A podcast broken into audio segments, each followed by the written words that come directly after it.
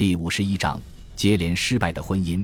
克劳迪乌斯一生坎坷，他在政治上饱受欺凌的同时，婚姻也不幸福。克劳迪乌斯一生先后有四位妻子。公元九年，十八岁的克劳迪乌斯迎娶了他的第一任妻子普罗提亚尔古拉尼亚。关于普罗提亚的记载不多，在苏埃托尼乌斯仅存的记载中，二人婚后十分不和。普罗提亚在外有许多情人。并且对残疾的克劳迪乌斯没有最基本的尊重，二人于公元二十四年离婚。公元二十八年，克劳迪乌斯迎娶了第二任妻子艾伊提亚派提亚，二人育有一女，但于公元三十一年离婚。据苏埃托尼乌斯记载，离婚的主要原因是艾伊提亚常常语言暴力克劳迪乌斯，鄙视克劳迪乌斯政治上的无能与生理上的残疾。克劳迪乌斯的第三任妻子便是著名的罗马荡妇皇后梅莎丽娜，二人于公元四十一年结婚。二人的结合本身就是一场表示尤利亚克劳迪家族团结一致的政治婚姻。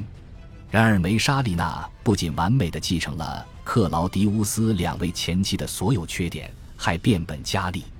不同于克劳迪乌斯的两位前妻，梅莎丽娜是尤利亚克劳迪家族的一员。她是乌大维的侄外孙女，同时也是卡利古拉的表亲，这也导致了他对克劳迪乌斯有着发自内心的鄙夷。克劳迪乌斯皇帝的身份并未能让他在妻子面前赢得半点尊重。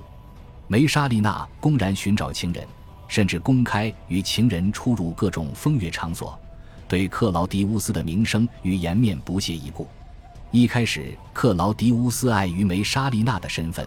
选择了睁一只眼闭一只眼，但这只是进一步滋养了梅莎丽娜对克劳迪乌斯的不屑。他开始变本加厉。